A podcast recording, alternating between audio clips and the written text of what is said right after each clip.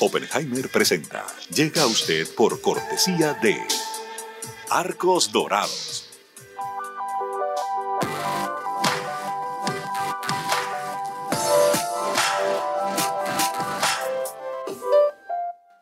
En Buenos Aires, Argentina, hay una universidad que cumple con la formación de los profesionales del futuro.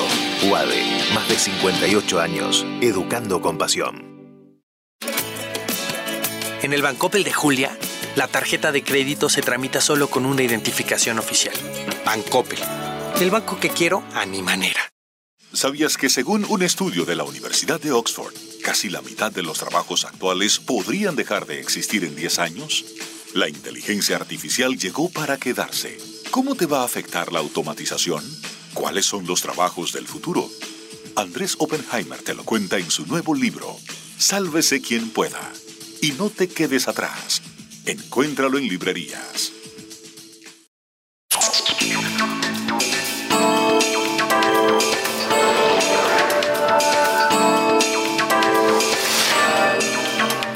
Hola, ¿qué tal? Soy Andrés Oppenheimer. Hay un tema que siempre me despertó curiosidad. ¿Por qué hay alguna gente que tiene tanta más facilidad que otra para aprender idiomas? ¿Es algo genético? ¿O es algo que tiene que ver con la edad en que uno aprende idiomas? ¿O qué? Bueno, hace pocas semanas leí un artículo que me aumentó todavía más la curiosidad sobre el tema. Era un artículo de Washington Post sobre un limpiador de alfombras a domicilio que habla con distintos niveles de competencia, 45 idiomas. Algunos mejor que otros, claro, pero no es chiste. 45 idiomas. Según el artículo, el hombre, que se llama Bowen Smith, tiene 46 años, vive en Washington y trabaja para una empresa de limpieza de alfombras a domicilio. Y puede hablar y escribir fluidamente en ocho idiomas. Inglés, su idioma natal, español, ruso, checo, eslovaco, búlgaro, rumano y portugués. Según el artículo, Smith también puede sostener una conversación sobre cualquier tema en finlandés, letón, croata, italiano, serbio y náhuatl. Y puede tener una conversación prolongada, aunque a un nivel intermedio, o sea, de repente le faltan algunas palabras, en el lenguaje de señas estadounidense, en holandés, en francés, en alemán, en húngaro, islandés, irlandés, noruego y catalán. Y finalmente puede hablar a nivel básico varios otros idiomas, incluyendo el árabe, el hebreo, el chino mandarín, el japonés y el navajo. Increíble. Lo contestamos a este hombre políglota, o mejor dicho, hiperpolíglota, porque habla muchísimos idiomas, y hoy lo vamos a tener en el programa, en español. Le vamos a preguntar cómo aprendió tantos idiomas y cómo hace para estudiarlos. Y después vamos a hablar con la neurocientífica Evelina Fedorenko, profesora de Ciencias del Cerebro y Cognitivas del Instituto de Tecnología de Massachusetts, o MIT, que estudió el caso de Bowen Smith, incluso le hizo un estudio del cerebro. Le vamos a preguntar cómo se explica que alguna gente tenga más facilidad que otra para aprender idiomas, por qué los niños aprenden más fácilmente idiomas que los adultos, si es bueno que un niño aprenda varios idiomas a la misma vez o, o eso los confunde, y qué podemos hacer los adultos para que nos sea más fácil aprender idiomas. También, ¿qué ventajas tiene aprender idiomas en una era en que podemos traducir cualquier cosa con nuestros telefonitos celulares? Un tema fascinante. Y más tarde en el programa vamos a tener nuestro segmento habitual, El Innovador de la Semana. Hoy vamos a tener a Francisco Cornejo y Daniela Vega, una pareja de innovadores ecuatorianos que han lanzado una aplicación, escuchen esto, para ayudarle a los padres a contarle cuentos de cuna a sus niños.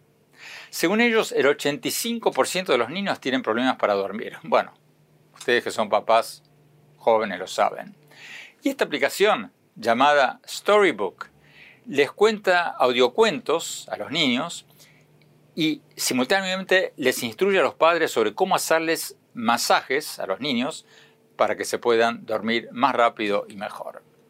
Les vamos a preguntar cómo funciona exactamente esta aplicación que según reportan ya tienen más de 2 millones de usuarios. Bueno, empecemos con el tema que les contaba antes, el caso de Bowen Smith, el limpiador de alfombras a domicilio, que según reportó recientemente el diario Washington Post puede hablar en distintos niveles o tiene familiaridad con 45 idiomas, unos mejor que otros, por supuesto. Periódico dijo que lo siguió durante varios meses y constató que efectivamente habla por lo menos la mayoría de estos idiomas. Es un hiperpolíglota. Como les contaba antes, lo contactamos y hoy lo tenemos con nosotros. Vamos directamente a la entrevista. Bowen Smith, muchas gracias por estar con nosotros. Bowen, leí que hablas unos 45 idiomas y bueno, y sé que tiendes a ser modesto y decir que no los hablas todos a la perfección, algunos de ellos sí, otros no, pero ¿cuántos de estos idiomas dirías tú que puedes hablar fluidamente? O sea, hablar sobre cualquier tema. Hablar sobre cualquier tema, yo diría que hablo, domino bien ocho idiomas. ¿Cuáles son? Son el inglés y el español, por supuesto, el portugués, el rumano, el búlgaro, checo, eslovaco y ruso. ¿Y puedes hablar sobre cualquier tema en todos estos idiomas? Casi cualquier, a veces si estamos hablando de un tema muy especificado, entonces sí, a veces me cuesta trabajo. No, yo, yo diría que conozco cada última palabra, eso ni siquiera en, en español ni en inglés, porque todos seguimos aprendiendo cosas muy este, esotéricas. Pero sí, Leí también que puedes hablar fluidamente y escribir, aunque a veces haciendo interrupciones para pensar una palabra, en finlandés, croata, letón, italiano y serbio. Así es. También sobre cualquier tema. Ah, hay algunos temas sí me cuestan trabajo. Yo diría que casi, bueno, casi cualquier tema sí, sí. Faltan unos temas en cada de esos idiomas para mí. No me ha tocado por ejemplo, a ver, de maquillaje de mujeres, eso no, no conozco en ninguno de esos, pues no. ¿Y puedes tener una conversación básica en alemán, francés, catalán, noruego, polaco, islandés? Así es. ¿Y cómo has estudiado estos idiomas? ¿Leyendo o, o escuchando audios? De, en muchas maneras, leyendo libros, por supuesto, yo compraba libros en eh, Barnes Noble o este, igual uh, prestaba libros de la biblioteca de Martin Luther King, ahí mismo en Washington, por Gallery Place. Y este, yo encontraba gente en la calle con, con quien yo, yo pudiera practicar varios idiomas. Ya viviendo en Washington es una ciudad internacional y por todos lados se puede encontrar personas hablando ruso, checo, búlgaro, incluso islandés, noruego, de todo ahí. Y cada vez que yo me encontraba con ellos, este, ah, yo hacía la, eh, yo hacía el intento de preguntarles si, este, pues me pueden, si, si me pudieran, este, practicar conmigo, digamos, good day or hard day, en noruego, por ejemplo. Entonces, me seguían como muchas veces se sorprendía a la gente que yo sabía al menos unas palabras. Y este, de ahí empezaba una conversación.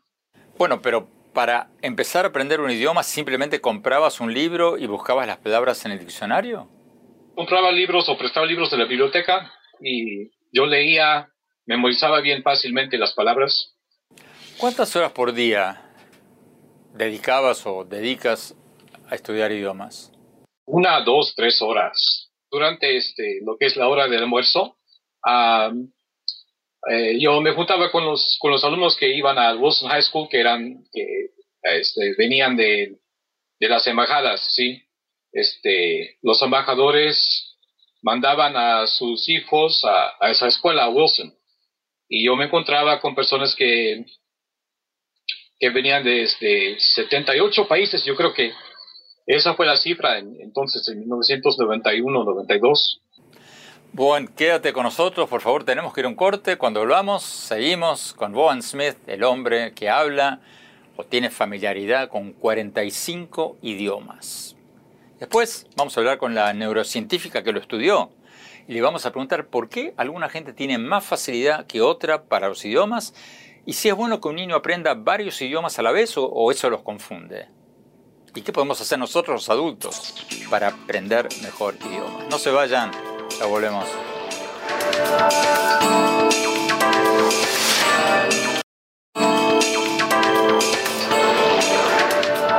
Gracias por seguir con nosotros. Estamos hablando con Bowen Smith, el limpiador de alfombras a domicilio de Washington que habla o tiene distintos grados de familiaridad con 45 idiomas, de los cuales puede hablar y escribir perfectamente por lo menos 8. Inglés, que es su idioma natal, español, ruso, checo, eslovaco, búlgaro, rumano y portugués. Y según reportó el Washington Post, también puede sostener una conversación sobre cualquier tema, aunque a veces le falta una palabra, en croata, italiano, serbio y hablar en un nivel intermedio en holandés, francés, alemán, húngaro, islandés, irlandés, noruego y catalán. Sigamos con la entrevista. Bueno, perdona que te, pregunta, te, pregunte nuevamente esto, pero no salgo de mi asombro. Esta conversación que estamos teniendo en este momento, tú la puedes tener en ruso, en checo, en búlgaro, en eslovaco y en portugués. Fácilmente. ¿Y ahora dónde estás trabajando? ¿Cómo te ganas la vida? Ah, tengo dos trabajos actualmente. Uno es limpieza de alfombras con mi hermano. El otro es, apenas empezó este, asistiendo a un amigo que, que hace mantenimiento en un country club en la ciudad de Nueva York. Tu mamá dijo en una entrevista que aunque nunca te diagnosticaron, ella sospecha que tú eras o, o eres autista.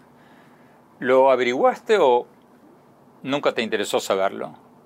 Yo hace unos, hace 15 años fue que la primera, fue la primera vez que yo escuché esa palabra, el autismo. Este, yo siempre sospechaba que algo de mí era muy diferente a los, a los demás. pero no lo entendía bien. Este, un día, una maestra que es, este, que trabajaba con niños con, este, alumnos con especial y con necesidades especiales, así lo, así lo vamos a decir, special needs kids. Ah, trabajaba con muchos niños que son autistas y eh, la manera en que ella me explicaba cómo son, cómo es que son esos niños, me acordaba mucho a mi niñez. Juan, ¿y también tienes alguna habilidad especial para las matemáticas? Sí, pero normalmente rápido puedo hacer calculaciones, pero, pero nada más especial que eso. No soy genio de, del cálculo, digamos. Y no terminaste una carrera, ¿no? no aprovechaste esa habilidad especial que tienes para graduarte de la universidad o hacer un doctorado o algo así. No, ningún doctorado, este, un año y medio en universidad así, pero a, a, través del internet, Ashford University, solamente eso. Yo tuve que parar porque ya no pude continuar con este, con, con mis estudios debido a unos problemas que yo tenía en el 2013. ¿Problemas de, dinero o, personales?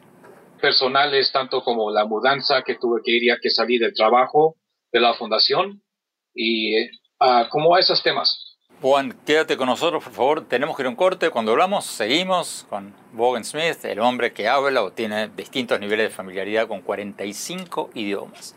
Y después Vamos a hablar con la neurocientífica que lo estudió y le vamos a preguntar por qué alguna gente tiene más facilidad que otra para aprender idiomas, si es bueno que un niño aprenda varios idiomas a la vez y qué podemos hacer los adultos para facilitar nuestro aprendizaje de idiomas. No se vayan, ya volvemos.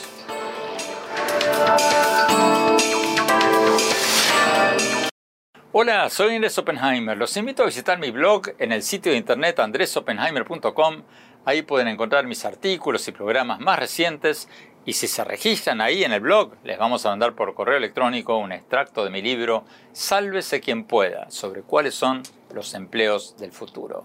Los espero. Gracias por seguir con nosotros. Estamos hablando con Bowen Smith, el limpiador de alfombras a domicilio que según reportó recientemente el Washington Post, habla perfectamente o tiene diferentes tipos de familiaridad con 45 idiomas. ¿Escucharon bien? 45 idiomas de los cuales puede hablar y escribir fluidamente en inglés, que es su idioma natal, español, ruso, checo, eslovaco, búlgaro, rumano, portugués, pero también habla bien el italiano, el croato, el finlandés, varios otros idiomas. Sigamos con la entrevista.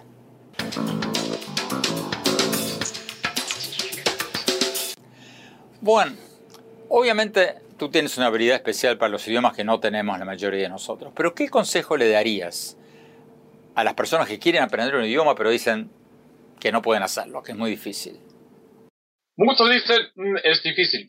Eh, la primera etapa es tener interés. Eso ya es buen inicio. Dicen que quieren aprender un idioma, pues ya están interesados. Entonces, hay que seguir de ahí yo digo que un poco de, práctico al diario es muy necesario, aunque sea 10 minutos al día. Lo más importante es buscar con quién tener una conversación. Aunque sea algo empezando muy simple, lo más importante es tener conversaciones o tratar de hablar. ¿Cuáles te resultaron los idiomas más difíciles de aprender? Más difíciles por gramática, el lituano, el finlandés, el húngaro son muy difíciles por gramática. ¿Y los más fáciles? Los más fácil para mí fue el noruego. ¿Por qué? Por las palabras cortas, así, una gramática muy simple, lo cercano que es el idioma noruego al inglés. Yo creo que por esas razones.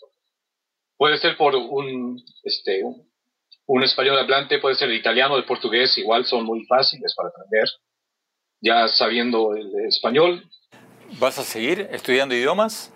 Por supuesto. ¿Cuáles?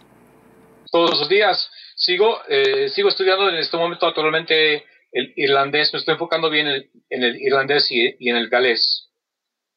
Lo que pasa es que este fin de semana, el domingo, hay un conjunto de, de, de, personas que viven en Filadelfia que hablan el irlandés y no tienen con o muchas otras personas con quien hablar y así es que hacen una reunión, yo creo que dos veces al mes, en un pub, en una, una taberna que se llama The Plow and Stars.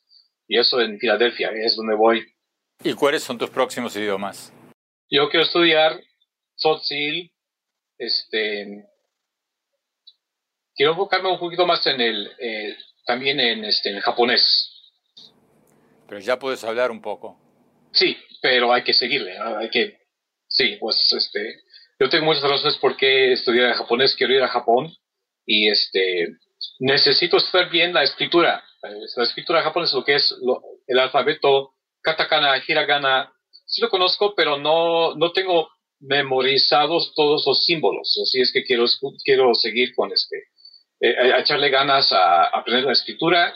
Finalmente, Bon, ¿qué grandes proyectos tienes en tu vida? ¿Qué, quisieras hacer? Yo quiero viajar y conocer el mundo, es lo que quiero. Fascinante. Sí, un deseo muy simple, pero muy profundo, es, lo que quiero. Juan, un verdadero placer y un honor conocerte.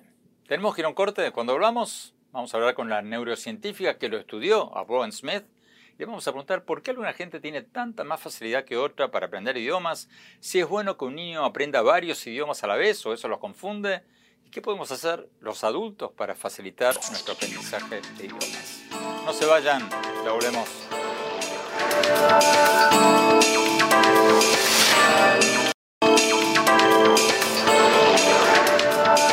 Gracias por seguir con nosotros. Para quienes recién se nos unen, tuvimos en los bloques anteriores a Bowen Smith, el limpiador de alfombras a domicilio que según el Washington Post habla o tiene diferentes niveles de familiaridad con 45 idiomas. Vamos a hablar ahora con la neurocientífica que hizo un escaneo de su cerebro, del cerebro de Bowen Smith. Se llama Evelina Fedorenko, es profesora de Ciencias del Cerebro y Cognitivas del Instituto de Tecnología de Massachusetts o MIT y se especializa en estudiar el fenómeno de los políglotas y los hiperpolíglotas, la gente que habla muchos pero muchos idiomas. Vamos directamente a ella.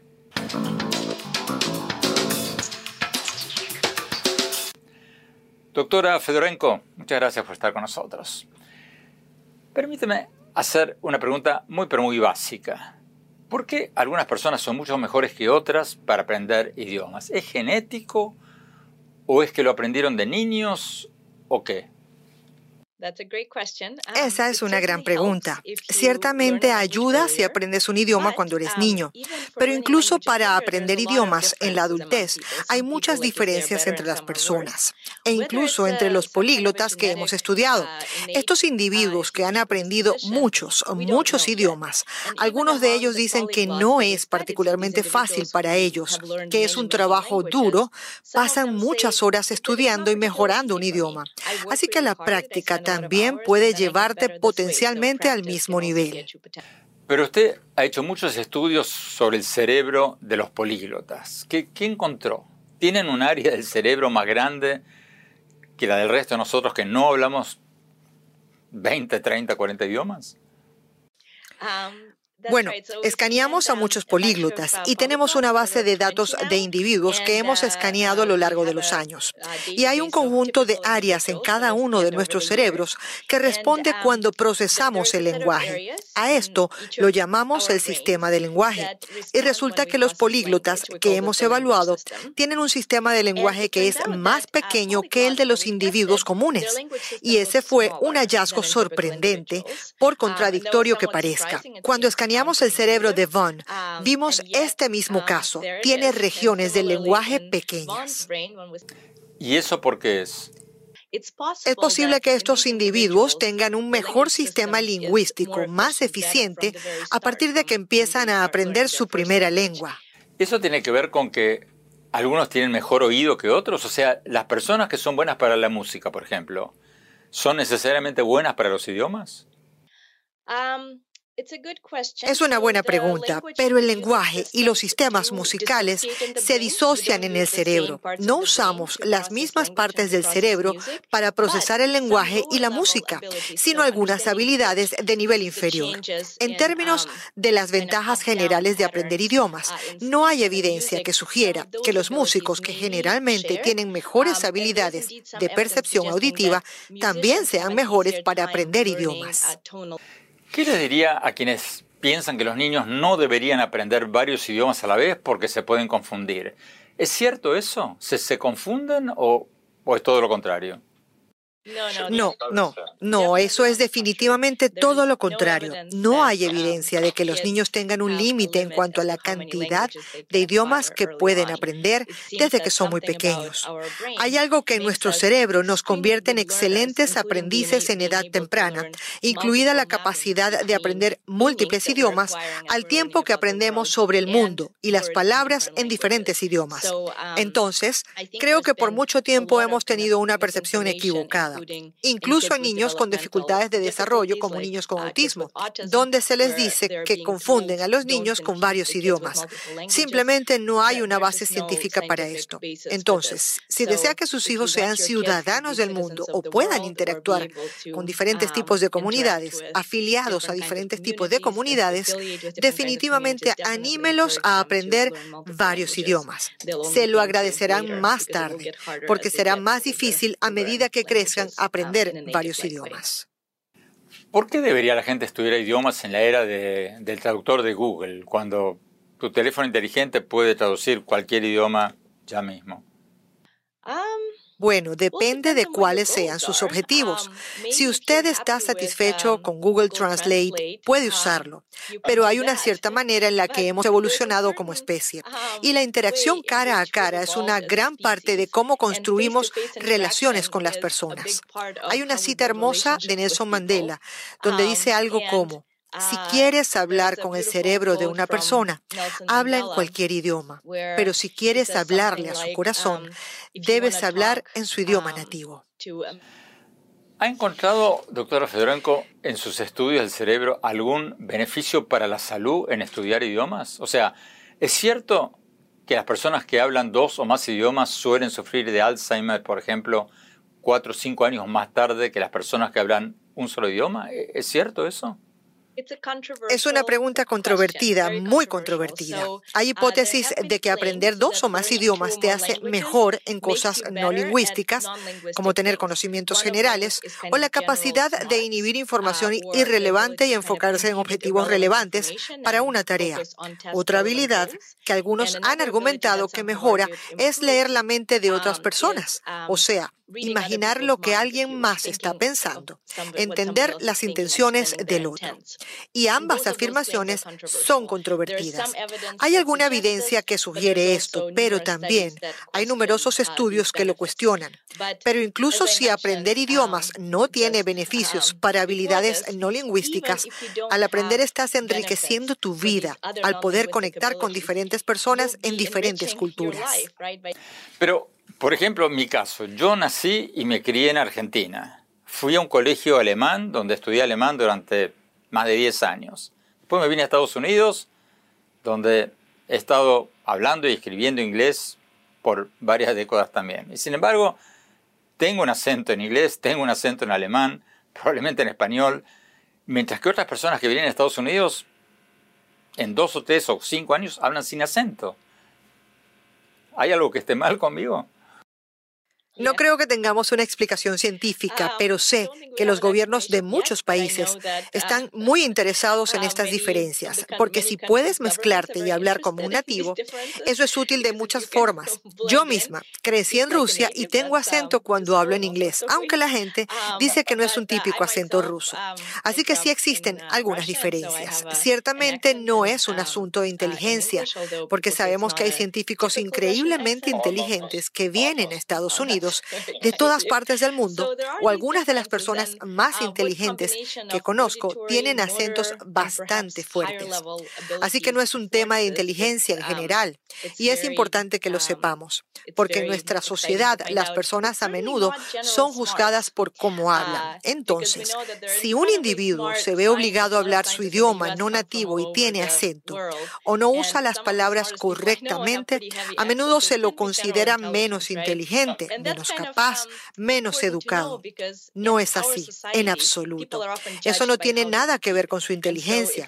Y siento que ese mensaje debería propagarse cada vez más, porque muchas personas sufren graves consecuencias al ser juzgadas en función de su acento, que es solo la característica superficial de que aprendieron ese idioma tarde y no refleja nada sobre sus habilidades. Qué bueno. Muchas gracias. Qué alivio, doctora Fedorenko. Muchísimas gracias. Tenemos que ir a un corte cuando hablamos nuestro segmento habitual, El Innovador de la Semana. Hoy con la pareja que inventó una aplicación para contar cuentos de cuna y hacer que los niños se duerman más rápido y mejor. No se vayan, ya volvemos.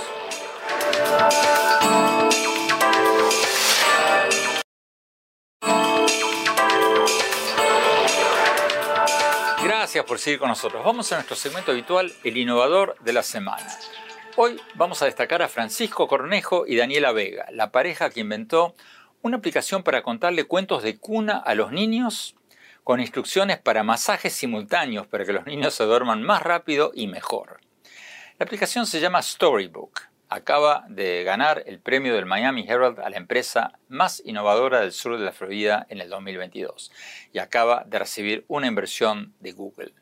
La aplicación cuenta cuentos de cuna en inglés, español y portugués y reporta ya tener unos 2 millones de personas, unas 2 millones de familias suscritas en 155 países. Vamos a la entrevista. El innovador de la semana es presentado por falabella.com un nuevo punto de partida. Francisco, Daniela, muchísimas gracias por estar con nosotros. La página de internet de ustedes dice que la enorme mayoría de los niños tienen problemas para dormirse y que Storybook es una solución para eso. ¿Cómo funciona esta aplicación? Sí, Storybook es una aplicación que está ayudando mucho en el sueño. 85% de los niños tienen problemas para dormir y desde los 0 hasta los 12 años. Y lo que hacemos con Storybook es creamos una aplicación que tiene eh, cuentos de cuna, eh, cuentos infantiles, música y técnicas de relajación, principalmente masaje infantil. Entonces, antes de la hora de dormir, papá o mamá pueden tomar cinco minutos de su, de su noche para usar estas técnicas con sus hijos, lo que va a ayudar a que se relajen, duerman mejor, pero sobre todo que puedan conectar más, que puedan crear este espacio donde mamá o papá están muy presente, dando cariño físico, eh, dando su tiempo y su presencia antes de la hora de dormir. A ver si entendí bien. La aplicación cuenta el audiocuento e instruye a los padres para que le hagan masajes a los niños simultáneamente. Bueno, en Storybook hay una guía, una, te va dando una guía visual de cómo ir haciendo una técnica de masaje mientras hay un audio cuento que se corre, hay, hay la voz, eh, en, aquí en este caso la voz en español soy yo, hay una voz en, que cuenta también en inglés y también tenemos en portugués. Entonces, mientras los padres van siguiendo esta guía visual de cómo hacer la técnica de masaje, el niño y el papá están escuchando un audio cuento también eh, acompañado de una música muy relajante. Entonces, esto es lo que le hace mágico a Storybook, estas tres combinaciones. Y obviamente que es importantísimo que no haya contenido visual para los niños a esa hora. Los niños simplemente escuchan la historia mientras papá o mamá les hace un masaje y escuchan juntos el cuento, así que es una experiencia muy linda para los niños. ¿Por qué no quieren que haya una experiencia visual? Es muy eh, contraproducente para el sueño adultos o niños tener eh, estimulación de pantallas. Se, necesitaría que dos horas antes de la hora de dormir no haya pantallas en casa y sobre todo muchos papás tratamos de evitar eh, todo tipo de dispositivos, especialmente cuando los niños son muy pequeños.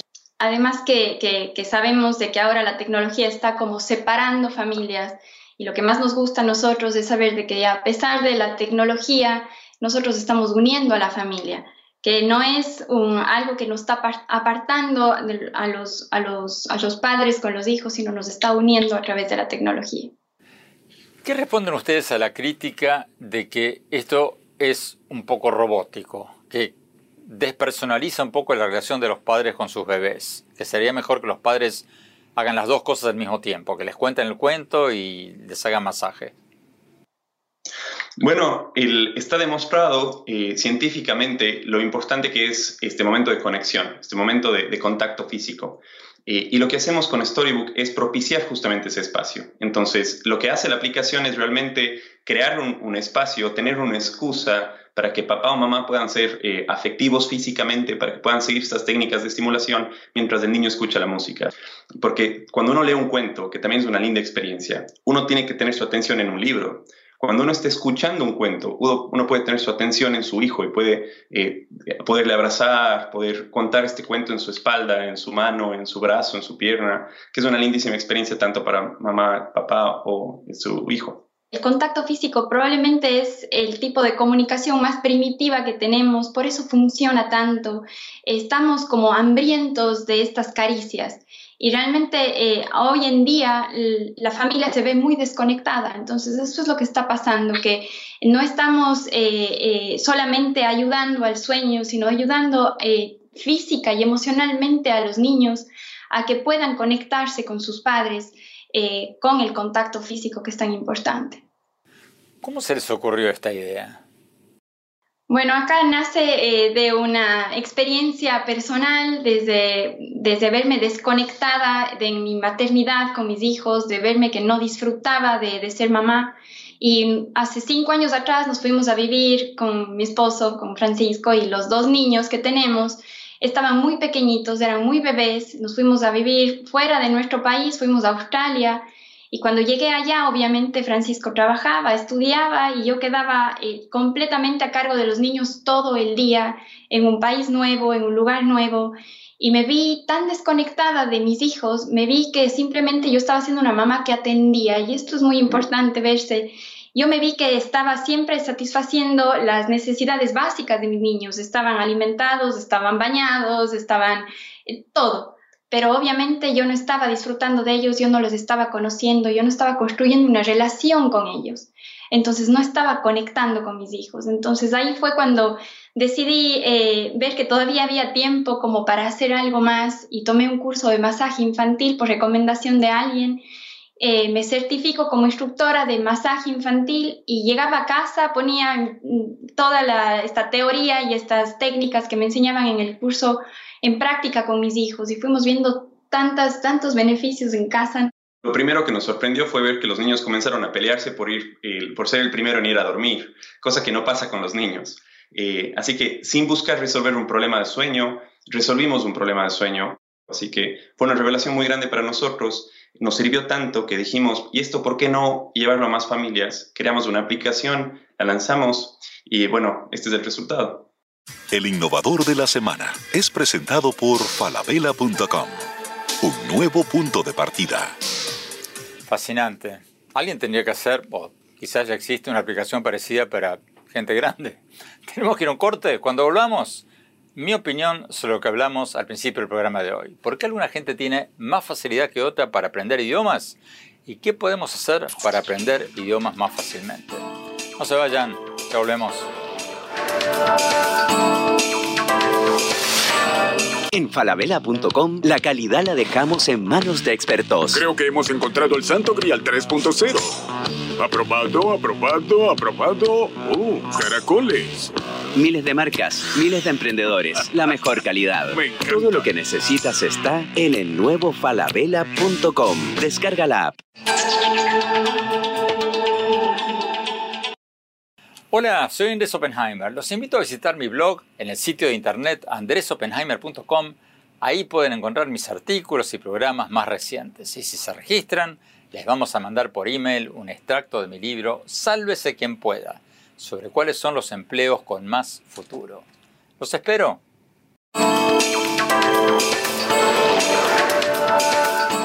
Gracias por seguir con nosotros. La verdad es que me fascinó la entrevista que hicimos hoy con Bowen Smith, el limpiador de alfombras a domicilio de Washington, que según reportó el diario Washington Post, habla bien, muy bien o tiene diferentes niveles de familiaridad en 45 idiomas. 45. Ustedes lo escucharon hablando español, como si hubiera vivido muchísimos años en un país de habla hispana. Increíble. ¿Qué fue lo que más me llamó la atención? Bueno, muchas cosas. Obviamente este hombre tiene una habilidad excepcional para los idiomas. Él mismo me dijo que no sabe si es autismo o qué, pero tiene una habilidad que la mayoría de nosotros no tenemos. Pero me llamó la atención lo que él mismo nos dijo, que su secreto es que le encantan los idiomas y que por eso desde pequeño se dedicó a aprenderlos y a tratar de hablar con extranjeros en sus propios idiomas y que sigue estudiando idiomas entre dos y tres horas por día. O sea, al margen de si hay un factor genético, es una cuestión de motivación y determinación. Me parece una historia muy, pero muy inspiradora. Y la otra cosa que me llamó la atención fue lo que nos dijo la doctora Evelina Fedorenko, la profesora de neurociencias, que estudió el caso de nuestro entrevistado de hoy, que nos confirmó que los niños aprenden idiomas mucho más fácilmente que los adultos, eso ya muchos lo intuíamos, y nos dijo que no es cierto eso de que no hay que enseñarle a los niños muchos idiomas a la vez porque eso supuestamente puede confundirlos. Me llamó la atención que ella dijo que al contrario, los niños pueden tranquilamente aprender varios idiomas a la vez. Y finalmente, me encantó la frase que citó la profesora Fedorenko cuando le pregunté qué le responde ella a la gente que dice que hoy día los idiomas no se necesitan tanto como antes porque, bueno, todos tenemos un telefonito con un traductor simultáneo que nos puede traducir los idiomas. Parafraseando a Nelson Mandela, ella dijo que, abro comillas, si quieres hablarle al cerebro de una persona, le puedes hablar en cualquier idioma. Pero si quieres hablarle al corazón, tienes que hablarle en su idioma natal. Cierro comillas. Me pareció una frase fantástica. Creo que eso fue cierto antes de la invención de los teléfonos inteligentes y va a seguir siendo cierto por mucho, pero mucho tiempo. Bueno, se nos acabó el tiempo por hoy. Los invito a visitar mi blog en el sitio de internet andresopenheimer.com. Ahí van a poder encontrar mis artículos y programas más recientes. Y síganme en mi Twitter, arroba OppenheimerA, en mi página de Facebook, Andrés Oppenheimer, y en mi cuenta de Instagram, Andrés Oppenheimer Oficial. Gracias por seguirnos. Hasta la semana próxima.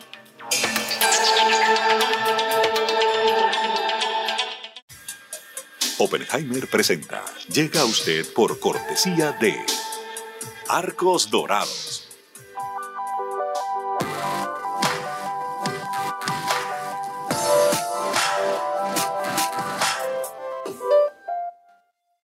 Buenos Aires, Argentina, hay una universidad que cumple con la formación de los profesionales del futuro.